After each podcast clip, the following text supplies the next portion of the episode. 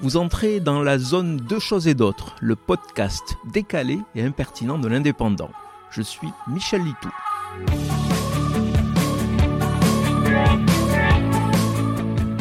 Me voilà encore bien énervé. La faute à ces maudits captcha qui apparaissent dès qu'on doit aller sur un site un peu sécurisé. Énervé pour deux raisons. La première, j'ai été incapable de déchiffrer le message en lettres et chiffres aléatoires déformés. Au troisième essai, impossible d'aller plus loin. Énervé aussi par la justification donnée pour placer ces captcha. Pour vérifier que vous n'êtes pas un robot, reproduisez les lettres ci-dessus. Bah, bien évidemment que je ne suis pas un robot. Pour qui vous me prenez, Satan suite logiciel composé de 0 et de 1 et au summum de ma colère, je me dis que c'est un comble. Pour empêcher que les robots ne se fassent passer pour des humains, on exige des humains qu'ils prouvent de ne pas être des robots. C'est l'inverse qui devrait être mis en place. Il faudrait initier des catchas que seuls les robots pourraient résoudre. Ainsi, indirectement, ils avoueraient ne pas être des humains, mais de sophistiqués programmes informatiques.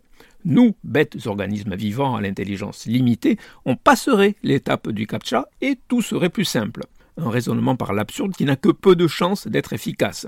Et puis ce n'est pas parce que moi je n'arrive pas à déchiffrer ces codes que d'autres n'y trouvent pas du plaisir. D'ailleurs, si vous aimez reproduire des chiffres et des lettres déformées, vous avez peut-être l'occasion d'envisager une reconversion professionnelle. Des sociétés, bon, pas forcément très honnêtes, j'avoue, embauchent des humains pour passer l'étape du CAPTCHA. Ensuite, un robot prend le relais et pirate les comptes que vous avez ouverts. Un bon résumé de l'avenir de l'humanité, devenir les serviteurs de robots tout-puissants.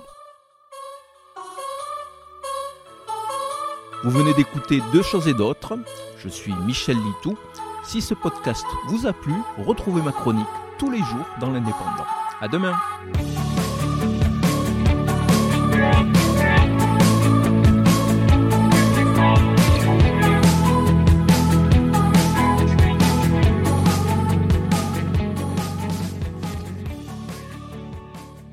Retrouvez cette émission et toutes nos productions sur Radio Indep et en podcast sur l'indépendant.fr, nos réseaux sociaux et votre plateforme de streaming favorite.